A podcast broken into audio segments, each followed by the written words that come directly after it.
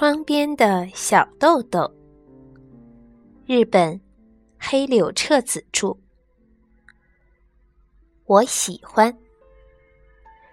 接着，小豆豆哇的欢呼起来，向电车教室跑去，一边跑一边朝妈妈喊道：“快来呀，我们坐一坐不会动的电车！”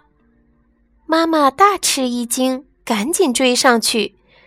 妈妈原本是篮球运动员，跑的当然比小豆豆快得多了。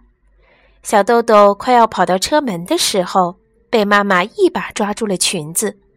妈妈紧紧地揪住小豆豆的裙子边，对他说：“不行，这些电车是学校的教室，可你还不是这个学校的学生。如果你实在想坐，我们马上就要见到校长先生了。你好好的和校长先生说吧。如果一切都顺利，你就可以到这里来上学了，知道了吗？”小豆豆虽然觉得现在不能坐电车，非常遗憾，但他决定听从妈妈的话。于是大声说：“嗯。”然后又急忙加上一句：“我非常喜欢这个学校。”妈妈想说，比起你是否喜欢这个学校，更要紧的问题是，校长先生是否喜欢你呢？他松开小豆豆的裙子，拉着小豆豆的手向校长办公室走去。每一辆电车都非常安静，好像是第一节课刚刚开始。校园不太大，四周种了各种各样的树木，用来作为围墙。花坛里开满了红色的、黄色的花朵。校长办公室不在电车上，正对着校门有一段扇形的石头台阶，大约有七级。上了台阶，右手边就是校长办公室。小豆豆挣脱妈妈的手，蹦跳着跑上台阶。突然，他猛地停住，转过身来，差点和走在后面的妈妈撞个满怀。怎么了？妈妈以为小豆豆又改变主意了，慌忙问道。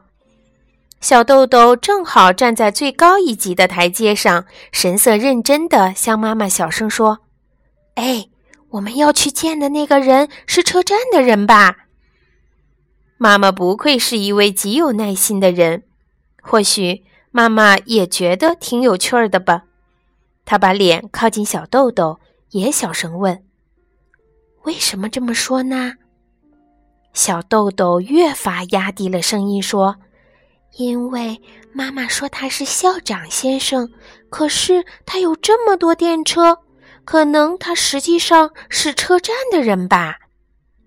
确实，把废旧的电车当做教室，这样的学校实在稀罕。也许小豆豆的想法不无道理，妈妈这样想着。可这个时候已经没有时间去解释了，于是说道：“那你可以自己问问校长先生。你想一想，爸爸是拉小提琴的，他有好几把小提琴，可是他并不是卖小提琴的呀。这样的人也是有的呀。”小豆豆说了一声“哦”。